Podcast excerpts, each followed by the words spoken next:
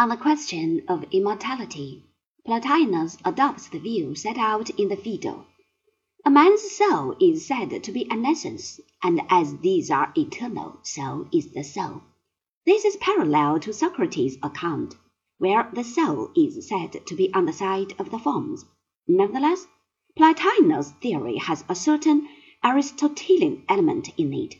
Though the soul is eternal, it tends to merge in nous, and therefore loses its personality even if not its identity. We have now reached the end of our survey of ancient philosophy.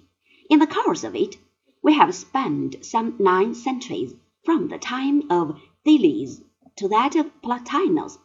If the line of division is set here, this is not to say that there have not been later thinkers that might properly be considered as belonging to the traditions of the ancients.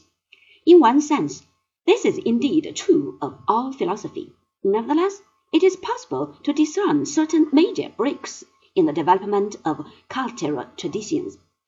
Such a point is reached with Plotinus. From now on, in the West, at any rate, philosophy comes under the wing of the Church. This remains true even if there are exceptions, like Boethius. At the same time, it is well to keep in mind that when Rome fell, there continued in eastern parts, first under Byzantine and then Moslem rule, a philosophic tradition free from religious ties.